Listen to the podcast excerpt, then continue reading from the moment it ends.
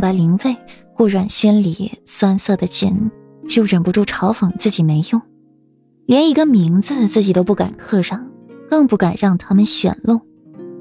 一时间，思绪回到很远，那时候他还不是顾阮，是程青。他十四岁，情窦初开，以为自己遇见了良人，却不曾想一颗痴心错付。那人对自己不过是欺骗及百般利用，榨干自己最后的可用价值，末了，还对自己的家人赶尽杀绝，老弱妇孺都不肯放过，何其残忍！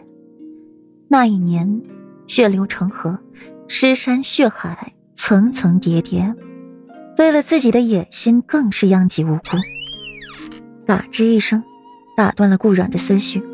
外面进来一位女尼，像是俗家弟子，没有像那些师太一样剃光了头发，反是留着一头柔顺的黑长直，轻颜墨发，一个极温婉的女子。我，我是进来打扫卫生的，不是故意打扰你的。看到女尼手上的东西。顾染眸色清明几分，转过头去，不再理她。原来这个禅房是被您包下了，这个牌位上怎么没有名字？您这样也太不应该了。女尼絮絮叨叨的说着，问题太多，顾然不免有些烦躁。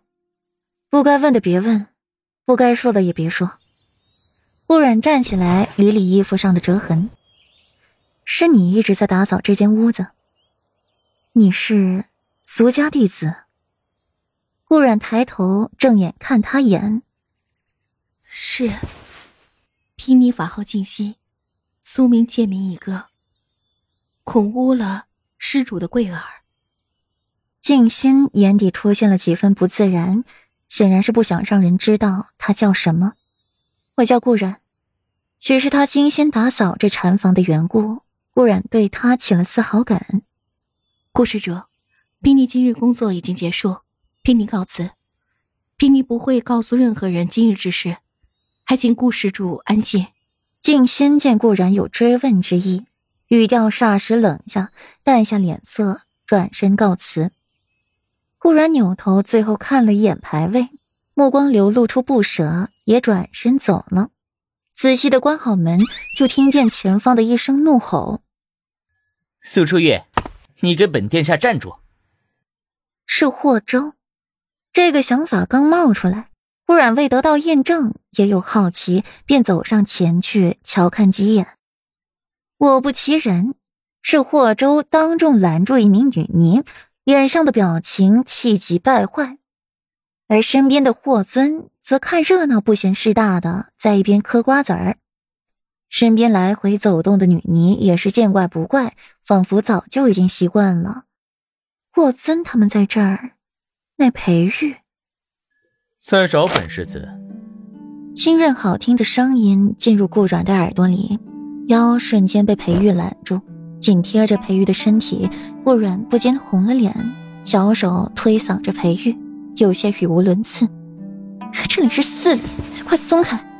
裴玉却不管不顾，一脸风轻云淡。怕什么？只是抱一下，又不是做别的事情。你胳膊好了？那么灵活该好了。顾然脸上又一烧，好，好了。过去那么久了，早就好了。若不是你用去腐药，我好的更快。你怎么来了？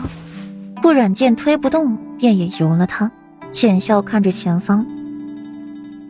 本世子是被霍州拉来的，软软又是为何来的？提起霍州，裴玉也是头疼。见一个女人而已，居然这么怂，不敢一个人见，又怕别人笑话，才拉了自己和霍尊来。裴玉也是无聊，就当出门瞧个热闹，散散心。谁料还有一个意外之喜，顾然也来了。就那么活生生的站在自己面前，那浅笑安然的模样，一下印进了裴玉心底。我来上香祈福。听到顾软的话，裴玉身子微僵，抱着顾软的手更紧了一些，做许诺道：“软软放心，本世子会护你安然。不被别人欺负。